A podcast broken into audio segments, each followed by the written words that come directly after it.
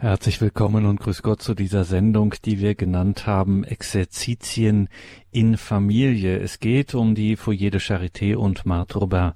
Mein Name ist Gregor Dornis. Schön, dass Sie jetzt alle hier mit dabei sind bei dieser Sendung mit Diakon Hans-Jörg Kraus. Exerzitien in Familie. Zwei Dinge haben wir hier, die in einer besonderen Weise für unser heutiges Thema relevant sind, nämlich die Stichworte Exerzitien und das Stichwort Familie. Die Foyer de Charité und der Name Marthe Robin werden uns also hier beschäftigen. Es geht um eine besondere Form von Exerzitien und eine besondere Form von Familie. Was genau sich dahinter verbirgt, das wird uns jemand erklären, der sich damit genau auskennt, mit diesem besonderen geistlichen Weg innerhalb der Kirche, der sich kennenzulernen wirklich lohnt. Alle, die die Foyer de Charité schon einmal kennengelernt haben, wissen davon, ein Lied zu singen. Das ist nicht von schlechten Eltern. Wir freuen uns, dass wir in Hennef nun Diakon Hans-Jörg Kraus am Telefon haben. Grüße Gott und guten Abend, Herr Diakon. Guten Abend, Herr Dornis, und guten Abend allen Zuhörern am Radio. Ja, Diakon Kraus, Sie sind nicht regelmäßig bei uns auf Sendung und deswegen kennen wir Sie noch gar nicht so genau. So viel kann ich jetzt schon sagen. Sie sind einer von den vielen ständigen Diakonen, die die Kirche geweiht hat und die für die Kirche im pastoralen Dienst unterwegs sind. Sie haben auch einen bürgerlichen Brot Beruf, sagen wir es mal so. Und dieses Thema Diakon, das ähm, ja, das war jetzt auch nicht so unbedingt absehbar. Irgendwann war es dann soweit und sie haben sich für diesen Weg entschlossen. Das können wir jetzt natürlich nicht in aller Ausführlichkeit machen, aber um sie ein bisschen kennenzulernen, wie war denn das? Ja, also ich versuche mich kurz zu fassen. Ähm, in meiner Jugend so als mit 18, 19 hatten wir einen sehr guten Pfarrer, der war ungefähr 40, wie der kam, der hätte mein Vater sein können. Und ich habe mir kurz überlegt, ob es etwas wäre, Priester zu werden. Aber mir war relativ schnell klar, dass die Ehe und Berufung eigentlich das ist, was meine Berufung ist. Und so äh, ist der Diakon war nie bei mir im Sinn. Und erst viel später, Jahrzehnte später sozusagen, als ich hier von Köln nach Hennef gezogen bin, da brach es also heraus sozusagen, als unser damaliger Pfarrer mich ansprach, als er gesehen hat, was ich so alles in der Gemeinde machte. Und kannst du dir vorstellen, Diakon zu werden? Und dann ist ein Sturm in mir losgebrochen, den ich im Leben noch nie erlebt hatte ja, sollst du das machen und wie soll das gehen und, und du kannst das alles nicht und, und so weiter und so weiter.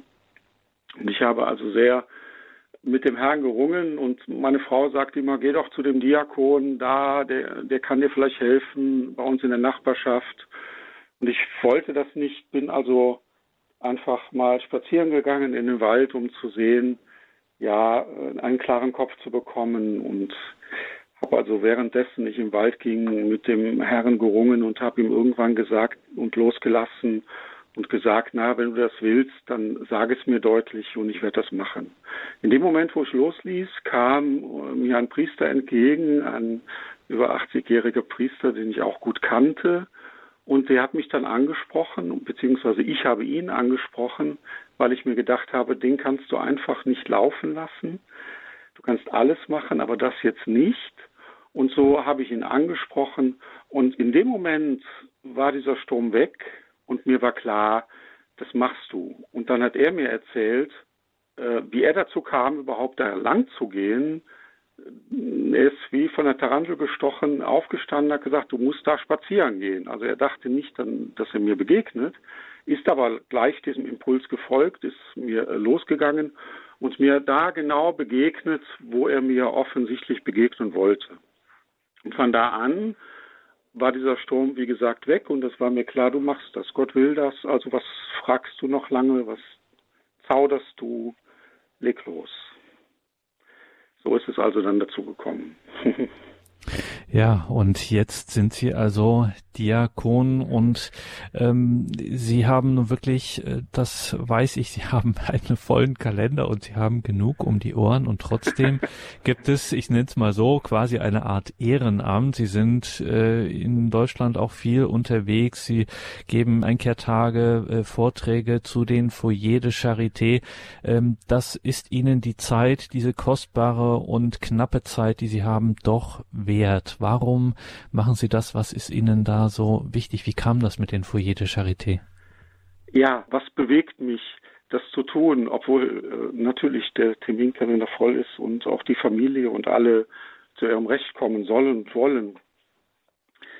Ich habe die Mart kennengelernt während meiner Ausbildung, hat äh, ein Dozent davon erzählt und ich kannte gar nichts und wusste gar nichts hat mich aber sehr angesprochen. Dann habe ich ein Buch gelesen, das äh, Kreuz und die Freude, das einzige, was es damals auf Deutsch gab. Und das hat mich so fasziniert und äh, eigentlich auch gleich das Bild, was vorne drauf war von der Mart, als ich das sah, ja, war eigentlich schon alles äh, geschehen und und das hat mich so fasziniert, dass äh, ich dann einmal nach Châteauneuf gefahren bin und habe mir das angeschaut und seither eigentlich jedes Jahr erst einmal selber da Exerzitien ähm, selber dran teilgenommen habe und dann äh, mir überlegt habe, ja, es wäre doch gut, wenn du bei Exerzitien hilfst irgendwo. Dann sind wir nach Österreich und haben da geholfen und haben dann die interessante Feststellung machen können, dass es, dass es äh, eine sehr schöne Einheit ist, die in dieser Gemeinschaft herrscht, aber eben auch, dass die Menschen, die kommen, in diese Gemeinschaft so hineinwachsen, dass, dass es nachher eine wunderschöne Einheit ist und äh, ob man Teilnehmer ist oder es mit ausrichtet, sozusagen auf Seiten äh, der Foyermitglieder helfend. Es sind zwei Seiten einer Medaille und das war für mich so eine wunderbare Erfahrung, dass ich gedacht habe, ja, das müsste doch in Deutschland mal was geben und dann, dann äh, hat man mir immer geraten von Chateauneuf, halt doch Einkehrtage, aber diese Einkehrtage habe ich mich nicht getraut zu halten, bis also eine Dame nach diesen Exerzitien, die der Pater Ernst Schachwitz aus Österreich, der Foyervater, in Wallen da gehalten hat, und am Ende kam eine Dame und hat gesagt, könntest du zu uns kommen, wir zu einem Nachmittag. Und da hat es eigentlich angefangen, dass ich wirklich dann mich getraut habe und habe gesagt, na gut, also ich soll wohl Einkehrtage halten erst einmal. Und davon werden Sie uns heute berichten, genauer von den Foyer de Charité und vor allem auch der Name Marthe ist schon gefallen, Marthe Robin. Auf sie geht dieses im Grunde zurück, diese Foyer de Charité. Wir haben das heute ganz klassisch. Wir hören Ihnen jetzt zu. Sie haben etwas für uns vorbereitet. Diakon Hans-Jörg Kraus, freuen wir uns, dass Sie uns jetzt die Foyer de Charité und auch Marthe Robin ein wenig vorstellen. Ja, danke schön. Bevor ich beginne, möchte ich äh, ein bisschen beten mit Ihnen. Das Gegrüßet seist du, Maria. Gegrüßet seist du, Maria, voll der Gnaden. Der Herr ist mit dir. Du bist gebenedeit unter den Frauen und gebenedeit ist die Frucht deines Leibes, Jesus. Heilige Maria, Mutter Gottes, bitte für uns Sünder, jetzt und in der Stunde unseres Todes. Amen. Ja, liebe Hörer, wenn wir von den Foyer de Charité wenn ich davon erzähle, dann muss ich vorwegschicken, dass es ganz gut wäre, wenn man es erlebt. Weil man kann viel erzählen, aber man muss es einfach auch einmal erleben. Und so ist es mir auch gegangen und jetzt fange ich an davon zu erzählen. Was ist ein Foyer? Wenn wir von dem Wort ausgehen, Foyer, das ist ein französisches Wort, Foyer de Charité, da kann man Foyer mit Heim, Feuerherd, oder auch mit Familie übersetzen. Wenn zwei Menschen, Mann und Frau, eine Familie gründen und heiraten, dann sagt man auch, sie gründen ein Foyer. Ein Foyer ist also eine Familie, in der man sich geborgen, weiß und wohlfühlt. Wenn man da, wo Machte gelebt hat, in die Küche eintritt, sieht man einen Kohleherd, auf dem man auch kochen kann gleich. Also ein Foyer ist wie eine Feuerstelle, an der man sich wärmen kann und die Wärme ausstrahlt und die Heimat ist. Bei einmal bei Exerzitien in Wallenda, die wir gehalten haben, kam die Regina aus Österreich von dem Foyer gleich zu Beginn zu mir und erzählte ganz freudestrahlend, du weißt du, die, was die Edith gesagt hat, das war eine Teilnehmerin, sie sagte, meine erste Begegnung mit dem Foyer, das war der Hans-Jörg. Ich kann mich gut daran erinnern. Ich war in der Küche beim Abwasch, hatte so eine, eine Plastikschürze an und dann klingelte es und der Pater Ernst meinte, du runter, da kommt jemand, äh, dass du sie begrüßt. Und dann bin ich heruntergegangen und offensichtlich habe ich sie so herzlich begrüßt, dass sie gesagt hat, ja, ich bin zu Hause angekommen. Ich bin daheim. So, so sollte es sein. Die Foyer de Charité heißt mit vollem Namen Foyer de Lumière, de Charité et d'Amour. Lumière ist das Licht. Die wichtigste Aufgabe der Foyer de Charité besteht darin, das Licht des Evangeliums bekannt zu machen. Die Charité ist die Liebe, die Nächstenliebe, die geschwisterliche Liebe, die, um die sich die Foyermitglieder bemühen, um die Liebe und die Einheit. Und diese Nächstenliebe zeigt sich dann im alltäglichen Arbeiten, im Verzeihen, im Teilen aller Güter, die sie haben, in einem Foyer, das ist, das kann Orden, es ist eine Laiengemeinschaft, in der Menschen zusammenleben mit einem Priester. Und Damour, das ist die Liebe. Die Liebe Gottes, von der wir ausgehen und die auch unser Ziel ist. Einerseits nährt sich das Foyer von der Liebe Gottes und andererseits ist es die Aufgabe des Foyers, die Menschen zu Gott zu führen, der die Liebe ist. Das Foyer ist also wie eine Familie. Kennzeichnend ist tatsächlich ein großer Familiengeist. Aber eben nicht eine Familie, die ausschließt, sondern eine Familie, die einschließt. Die, die, die Jesus sagt, das Haus meines Herzens offen für alle. Diese Familie, diese Foyer-Familie besteht aus dem Père, dem Foyer-Vater. Daher werden wir gleich auch noch etwas über einen zweiten erfahren, über Père Finet. Und sie besteht aus Laienmitgliedern. Um ein Foyer zu gründen, braucht man drei Laien mindestens und einen Priester. Ohne dem wird kein Foyer entstehen. Das allererste sind also die Berufungen. Und ich bete, dass es Berufungen auch in Deutschland geben möge, dass so ein Foyer in Deutschland auch wird entstehen können. Maria spielt eine große Rolle in den Foyers, genau wie die Vaterschaft. Und Maria spielt auch eine große Rolle in der Vaterschaft des Père, des Foyervaters. Die Foyerväter übergeben ihr Amt Maria und vertrauen es ihr an. Die Vaterschaft der Foyerväter kann nur gemeinsam mit Maria ausgeübt werden. Machte sagt, der Priester muss Maria so sehr in sein Herz aufnehmen, dass er nur mit ihr Herr sein kann. Der Foyerpair soll also in seinem Wirken und Handeln sowohl die Vaterschaft Gottes als auch die Mutterschaft Marias vermitteln. Also ist es gut, wenn wir einmal schauen auf Perfine. Jesus hat einmal gesagt zu Marte, es wird so sein, du kannst nichts ohne ihn machen und er nichts ohne dich. Und so war es auch. Sie sind aufeinander angewiesen und konnten nur gemeinsam, Marte und der Perfene, wirklich dieses Werk, was Jesus sie anvertraut hat, in der Welt umsetzen. Perfine wird am 8. Juli 1923 in Lyon zum Priester geweiht. Er erzählt einmal von seinem ersten Erlebnis der Beichte, als er Beichte hörte. Ich will euch anvertrauen, was auf den jungen Priester zukommt. Als er in die Intimität eines Beichtschules eintritt, vernimmt er eine Stimme, die ihn anspricht. welche Ergriffenheit, wenn man hört, so angesprochen zu werden. Segnen Sie mich, Vater. Und da ist dieser junge Mann, der alles aufgegeben hat. Dieser junge Mann, der darauf verzichtet hat, Vater zu werden. Dieser junge Mann, der auf seine eigene Familie verzichtet hat, nun Vater. Er wird aufs tiefste Vater. Er wird Vater auf eine überaus tiefe Weise in der Intimität seines Herzens, in den tiefsten Fasern seines Wesens und sieht nach und nach alle Freuden der Welt, alle Qualen der Welt auf sein Priestertum zukommen und ihn Vater, Vater nennen.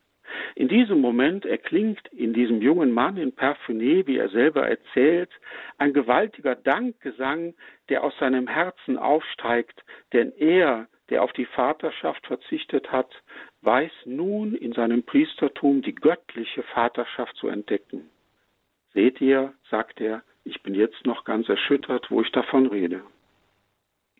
Man kann sicher sagen, dass Georges Finet an diesem Tag in Bezug auf die Sicht der Vaterschaft in ihm etwas vorgegangen ist, was sich in der Folge stark weiterentwickelt und später für die Foyers von großer Bedeutung sein wird. Abbé Finet ist von großem missionarischen Eifer beseelt. Zunächst einmal ist er in einer Arbeiterpfarrei in Oulan zugeteilt.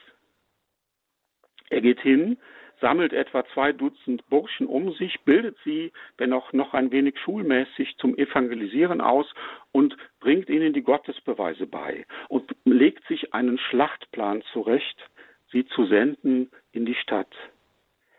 Er teilt Oulin in Sektoren ein, mit je einem Café in der Mitte, um sie dann auszusenden in die ganze Stadt.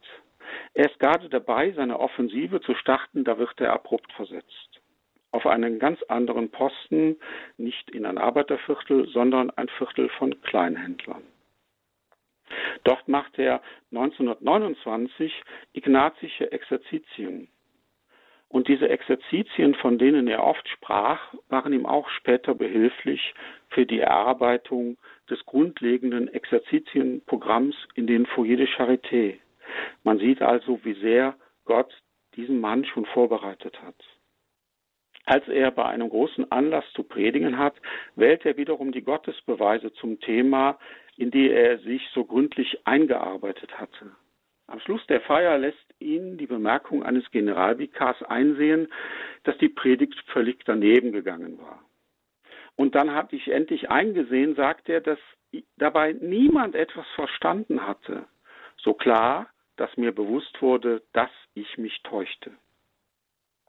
Als Priester war ich nicht dazu da, die Existenz Gottes zu beweisen, sondern um vom Vater, vom Sohn und vom Heiligen Geist zu sprechen, um die Botschaft Jesu zu übermitteln.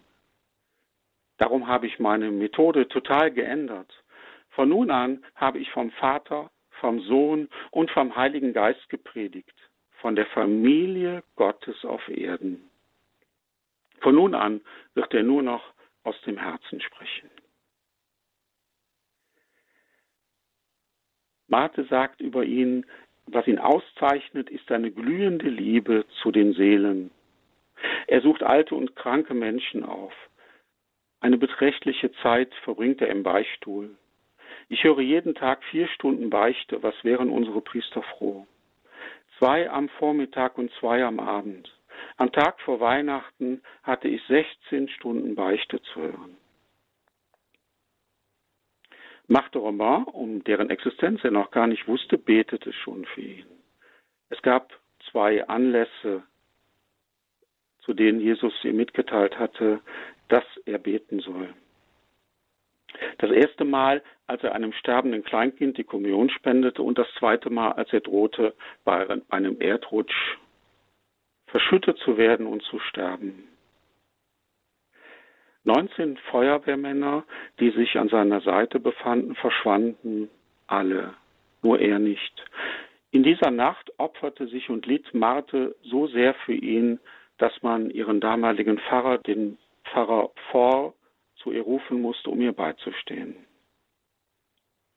Nach neun Jahren verließ, verlässt er auch diese Pfarrei und er bekommt eine ganz andere Aufgabe.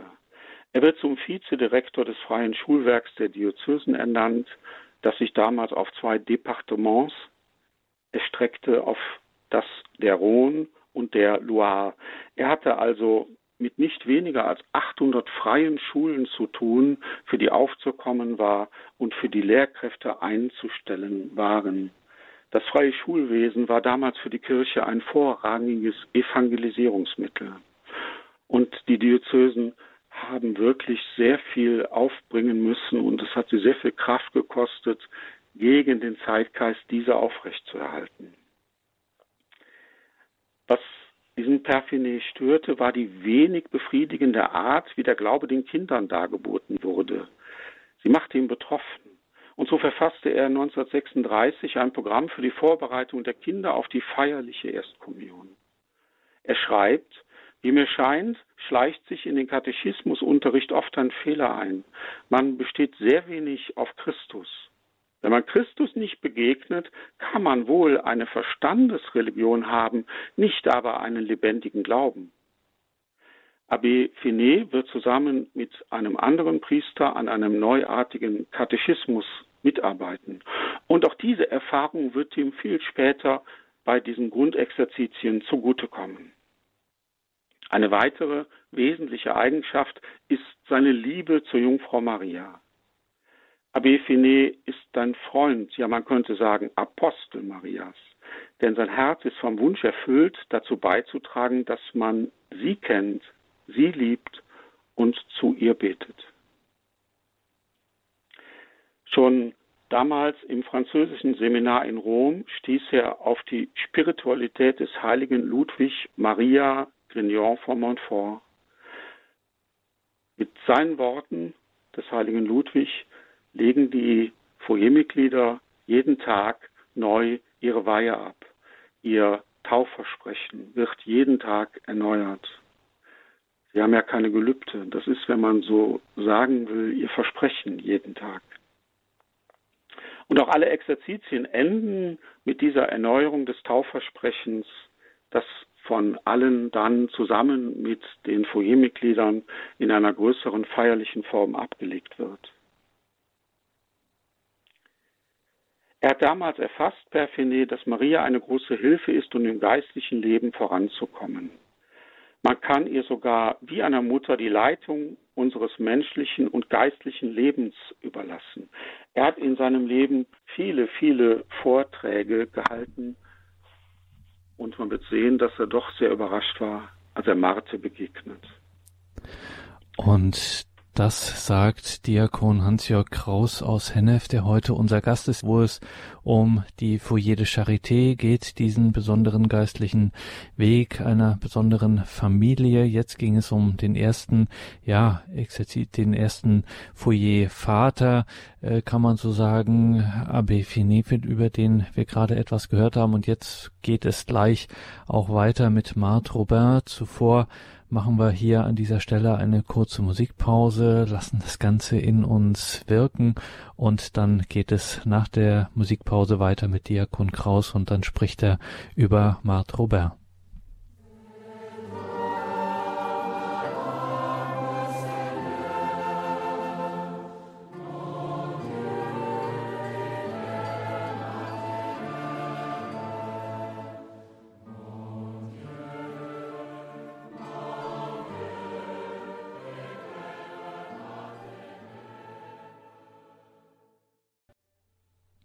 Die Foyer de Charité beschäftigen uns heute in dieser Credo-Sendung mit Diakon Hans-Jörg Kraus aus Hennef.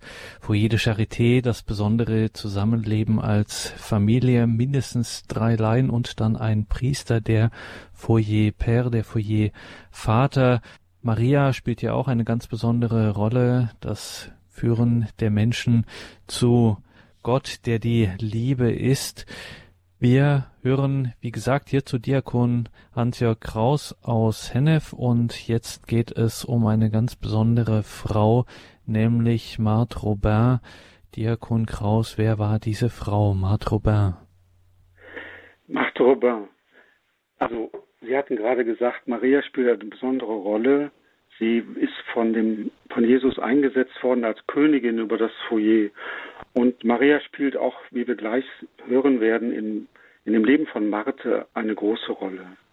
Jesus sagt zu ihr, meine allerheiligste Mutter wird in diesem Foyer meiner Liebe, das sie selbst durch ihre ganz mütterliche Gegenwart lenken wird, die glorreiche, geliebte Königin sein, auf die man hört. Sie wird hier einen wahren Triumph erleben, der weithin ausstrahlen wird und in den entferntesten Teilen der Welt bekannt sein wird. Die Foyers sind nachher auch wirklich in die ganze Welt gegangen. Und jetzt wollen wir erst einmal ein bisschen schauen auf das Leben von Marthe Robin. Es ist leider jetzt nicht die Zeit, ausführlich über sie zu berichten, aber ein bisschen doch. Sie hat gelebt von 13.03.1902, wo sie geboren ist, und sie ist gestorben am 6.02.1981. Sie ist geboren auf einem kleinen Bauernhof, den sie ihr Leben lang nicht verlassen wird. Marthe hat eine große Liebe zur Natur und zu den Menschen. Sie liebt schon früh den lieben Gott, die Kranken und die Priester. Sie betet überaus gern, sie spricht gern mit Maria, die sie ihre Mutti nennt. Als kleines Mädchen habe ich den lieben Gott stets überaus geliebt, sagt sie. In meinem Leben habe ich stets viel gebetet, in meinem Bett und überall. Das Verlangen nach dem Gebet, das ich manchmal hatte, war sicherlich etwas, das Gott selbst in mir wirkte. Sobald meinerseits das Gespür für ihn nachließ, rief er mich durch dieses Verlangen zu sich zurück, und es war dann wie eine Vertrautheit mit Gott. Ich glaube, dass ich den lieben Gott fühlte. Es war mehr als Gebet. Übrigens fand ich ihn überall, so in der Natur, die mir sehr half, ihn durch sie zu sehen, schon als ich noch ein Kind war. Ich fand ihn im Mitmenschen und insbesondere in den Priestern. Ihre Person regte mich zum Gebet an, ohne dass man etwas zu sagen brauchte. Der Anblick von Priestern hat mich stets ergriffen. Warum? Ich brauche nicht zu verstehen. Was wusste ich schon mehr als die anderen? Ich hatte die Kranken sehr gern und ich hätte Berge und Täler überquert, wenn man mich dies hätte machen lassen, um einen Kranken zu besuchen, nicht um ihn zu pflegen, sondern um ihn zu lieben. Machte liebte auch, wie wir schon gehört haben, die Jungfrau Maria sehr und hat stets zu ihr gebetet. Sie sagt selber, als ich klein war, hatte ich, wenn ich ins Dorf einkaufen ging, stets meinen Rosenkranz in der Tasche und betete ihn auf dem Weg. Oft musste sie aber heimlich unter der Bettdecke beten oder den Rosenkranz in der Hosentasche lassen, weil man nicht gerne sah, dass sie so oft und so viel betete. Von ihrem Naturell her ist Mart ein intelligentes, frohmütiges, für die Zukunft offenes, gefälliges, gern auch einmal schelmisches Kind mit Sinn für Humor, den sie auch ihr Leben lang bewahrte, und einen sehr angenehmen Umgang mit den Menschen. Sie hat einerseits eine ängstliche Natur, die sie aber auch überwinden kann, und sie hat Charakter. Als sie noch ein kleines Kind war, kam es oft vor, dass sie im Zorn mit dem Fuß auf den Boden stampfte. Ihr Leben ist schon sehr früh gekennzeichnet von Krankheit. Im November 1903 trifft die Familie eine Typhus-Epidemie, die wohl von dem Brunnen in der Nähe ausgeht. Der Großvater stirbt und ebenso ihre fünfjährige Schwester Clemence. Und sie wird im Laufe ihres Lebens immer wieder krank sein. Am 1. Dezember 1918 fällt sie in der Küche zu Boden. Sie fällt mit der Zeit mehrfach ins Koma. Muskelkrämpfe, Schlaf- und Verdauungsstörungen, Sehstörungen bis zum monatelangen Verlust des Augenlichts kommen hinzu. Später eine Lähmung der Verdauungswege und das geht dann bis zur völligen Lähmung weiter.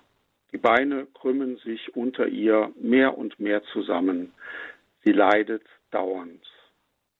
Ab 1928 kann sie nicht mehr aufstehen und ab 1930 kann sie nicht einmal mehr schlucken. Sie kann also weder essen noch trinken. Man träufelt ihr einige Tropfen Wasser ein, aber wenn man versucht, ihr zu trinken zu geben, sagt sie, ich verspüre einen so lebhaften Schmerz, dass er mir gegen meinen Willen Schreie entreißt. Aber einmal während einer Agonie, die sie hatte, wo sie weggetreten war, das kam öfter vor, erzählt sie nachher, dass Therese vom Kinde Jesu sie mehrfach besucht hat und von ihrer Berufung gesprochen hat. Sie hat ihr dann eröffnet, dass sie nicht sterben wird, sondern weiterleben, damit sie Thereses Sendung in der ganzen Welt fortsetzen soll. Später wird sie einmal sagen, oh, diese Schelmin, sie hat mir die ganze Arbeit überlassen. Fortan kann sie also ausschließlich von der Eucharistie leben, die in sie einging, weil sie konnte ja eigentlich nicht schlucken und man weiß nicht genau wie. Seit 1931 erlebt Marte jeden Freitag bis zum Ende ihres Lebens die Passion. Und dieses, dieses, diese Passion dauert immer länger. Wenn man so krank ist wie sie, hat man eigentlich nur zwei Möglichkeiten, sich umbringen oder in die Arme Gottes werfen. Am 2. Oktober 1930 finden wir die ersten Stigmata bei ihr. Marthe hat, wie gesagt, die Jungfrau immer geliebt und zu ihr gebetet, aber in der Nacht vom 25. März 1922 erscheint ihr die Jungfrau. Ihre Schwester hatte wohl etwas davon mitbekommen, weil ein Licht im Zimmer zu sehen war, aber sie hat die Jungfrau nicht gesehen. Marte durch diese Beziehung zu Maria, die ihr dann begegnet, erlebt Marte ein großes Glück und eine große Freude. Die Liebe der Jungfrau Maria, die ihr sogar mütterliche Liebkosungen erweist, wie sie erzählt, wird ihr in Fülle zuteil und dadurch bekommt sie Kraft, in allen Prüfungen, die ihr Gesundheitszustand mit sich bringt, durchhalten zu können. 1925 macht sie einen ersten Hingabeakt. Sie findet auf einem Bild auf der Rückseite einen Hingabeakt, baut ihn aus, ergänzt ihn und legt ihn dann ab im Jahr der Heiligsprechung von Therese vom Kinde Jesu und am Tag des Festes der heiligen Teresa von Avila am 15. Oktober 1925.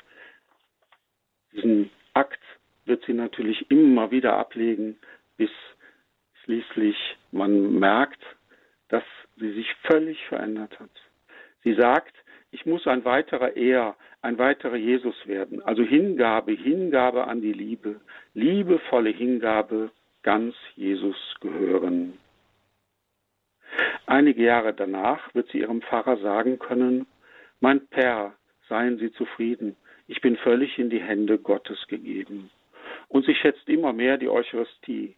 Unlängst habe ich die Kommunion mit großer Inbrunst empfangen. Ich war sehr erfreut und bin mutiger, beherzter daraus hervorgegangen. Ich war sehr erfreut. Ich versichere Ihnen, dass der Kuss Jesu mein Herz beglückte, und Sie können sich denken, dass ich mir diese Gegenwart zunutze machte, um aus meinem besten Kern heraus für diejenigen, die ich so sehr liebe, um die Gnade zu bitten, die ich ihnen wünsche. Dann ist ein wichtiges Ereignis eine Volksmission durch zwei Kapuziner, die per Fort ihr Pfarrer einlädt. Diese Volksmission findet statt vom 15. November bis 4. Dezember 1928. Selten ist eine Mission so sehr misslungen. Kaum Bekehrungen, kaum mehr Menschen in der Kirche und das nicht nachhaltig. Aber bei Mart, da hat es sozusagen gefunkt und eingeschlagen. Mart führt zu dieser Zeit schon ein Tagebuch und sie schreibt, den Montag, also den Tag, als die beiden sie besuchten, ich habe bei Pater Marie Bernard gebeichtet. Zwischen meiner Beichte und meiner Kommunion wird meine Seite weiß bleiben, und man wird erst im Himmel wissen, was geschehen ist.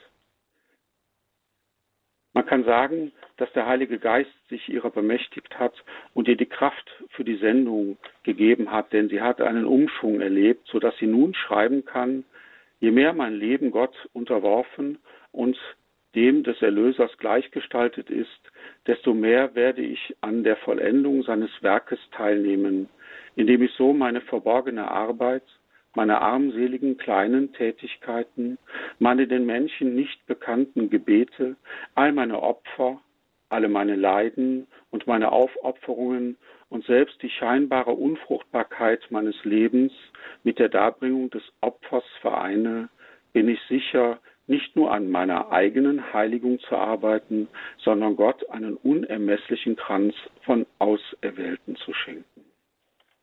Und dann kommt es 1933 zu einem Ereignis, wo klar wird, was Jesus von ihr will. Jetzt, die Foyers nennen das den Gründungstext, weil da klar wird, dass diese Foyers gegründet werden sollen. Und sie beginnen mit einer Schule. Sie schreibt, da sprach er, Jesus, vom großartigen Werk, das er hier verwirklichen wolle, zur Ehre des Vaters, zur Ausbreitung seines Reiches in der ganzen Kirche und zur Erneuerung der ganzen Welt durch die religiöse Unterweisung, die darin erteilt werde. Und dessen übernatürliches und göttliches Wirken sich auf das ganze Universum erstrecken werde. In diesem Moment begriff ich, was ich bis dahin zu glauben nie gewagt oder vielmehr mir versagt hatte, dass nämlich in der Pfarrei selbst dieses Werk zustande kommen soll, das der Herr bezeichnete als das große Werk seiner Liebe, von dem er so viele Male gesprochen hatte und für das er nun so sehr einstand, denn er bat unverzüglich den ersten Anfang dazu zu machen durch die Errichtung einer Schule für Kinder und Mädchen, der er mit der allerseligsten Jungfrau seine Liebe und ihren göttlichen Schutz versprach. Er sagte, dass die Schule eines Tages einer der Zweige des Werkes von nachhaltiger Ausstrahlung sein werde. Ich war verblüfft. Ich wagte kaum an die göttlichen Worte des Herrn zu glauben. So sehr hatte ich Angst, mich zu täuschen, da ich das ganze Gewicht und die unerhörten Folgen einer solchen Mitteilung ahnte. Und was ich absolut nicht begreifen konnte, war die direkte Beteiligung, die mir in all dem zugemutet war. Aber ich hatte die Anordnungen Gottes nicht in Frage zu stellen. Ich hatte mich nur zu beugen und zu gehorchen denn ich sollte das, was mir gesagt worden war, sogleich mitteilen. Das Werk begann also mit einer Schule. Das war sehr knapp. Es waren gerade die nötige Anzahl da von Mädchen, um diese Schule zu gründen. Inzwischen gibt es mehrere Schulen mit über 1000 Schülern. Und das Besondere ist, dass die Schüler immer auch für die Exerzitienteilnehmer beten. Auch die Kinder im Kindergarten. Später haben dann in dieser Schule auch die ersten Exerzitien stattgefunden. Und nun kommt es zu der Begegnung zwischen Perfinet und Marthe Robin. Perfinet soll ein Bild bringen und weil er der Einzige war, der ein Auto hatte, wurde er außersehen zu Marthe da auf dem Bauernhof zu fahren. Und er, der so viele Vorträge gehalten hatte über Maria, wird später sagen, ich, der ich marianische Vorträge hielt, war sehr erstaunt darüber, wie sie von der heiligen Jungfrau sprach. Sie nannte sie ihre geliebte Mama. Ich nahm also an, dass die beiden einander gut kannten. Und Marthe sprach auch von einem neuen Pfingsten der Liebe. Und dieser Begriff neues Pfingsten entspricht genau dem, was der selige Johannes der 23. vor dem Konzil erflehte und Johannes Paul II. wiederholt herbeiwünschen wird. Martha hat ihm erzählt, dass etwas ganz Neues entstehen soll. Die Kirche würde sich durch das Laienopostulat völlig erneuern. Sie hat viel zu ihm davon gesprochen und gesagt, dass die Laienschaft in der Kirche eine sehr wichtige Rolle haben werde. Und sie fügte hinzu, dass es viele Methoden geben werde, um die Laienschaft heranzubilden, aber insbesondere Foyers von Licht, Caritas und Liebe. Und er wusste gar nicht, was er sagen sollte. Es wird etwas ganz Neues sein. Das wurde noch nie gemacht. Es wird ein geweihter Laienstand sein, nicht ein Orden. Die Foyer de Charité werden von einem Priester geleitet und engagierte Laien würden dazugehören. Und diese Foyer de Charité werden in die ganze Welt ausstrahlen. Und dann, nach, in, in der dritten Stunde ihres Gespräches, wendete sie sich ihm zu und sagte, Herr HB, ich habe einen Auftrag Gottes an Sie. Was für eine? Sie sollen hier nach Châteauneuf kommen, um das erste Foyer de Charité zu gründen. Ich, Mademoiselle, aber ich gehöre nicht der Diözese an. Ich bin von Lyon. Was macht das aus, da Gottes will? Ah, ich habe nicht daran gedacht, aber um was zu tun, insbesondere um Exerzitien zu predigen. Ja, dreitägige Exerzitien, das wäre eine gute Sache. Nein, fünftägige, denn in drei Tagen hat man nicht die Zeit, die Seelen zu formen. Ach so, aber in wen sollen sie sich richten, diese Exerzitien? An Frauen und junge Mädchen. Was wird man während dieser Exerzitien tun? Gesprächsrunden, Aussprachen abhalten? Nein, nein, nein. Die heilige Jungfrau will vollständiges Schweigen. Glauben Sie, dass ich Frauen und junge Mädchen dazu bringen kann, fünf Tage lang zu schweigen, wenn es die heilige Jungfrau verlangt? Na gut, ich wusste nicht. Aber wie sollen diese Exerzitien bekannt gemacht werden?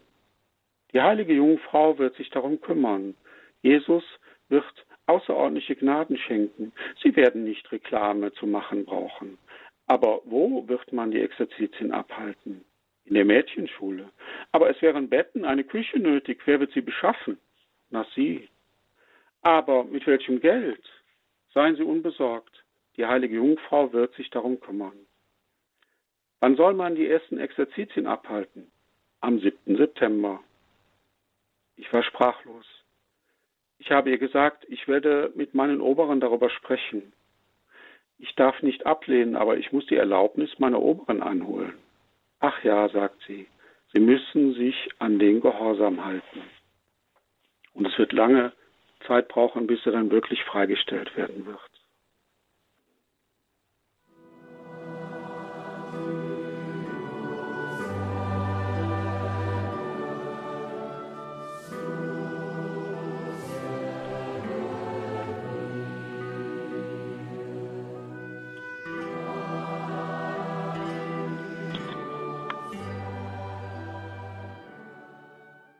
Diakon Hans-Jörg Kraus war heute unser Gast. Wir waren im Gespräch über die Foyer de Charité und Marthe Robin.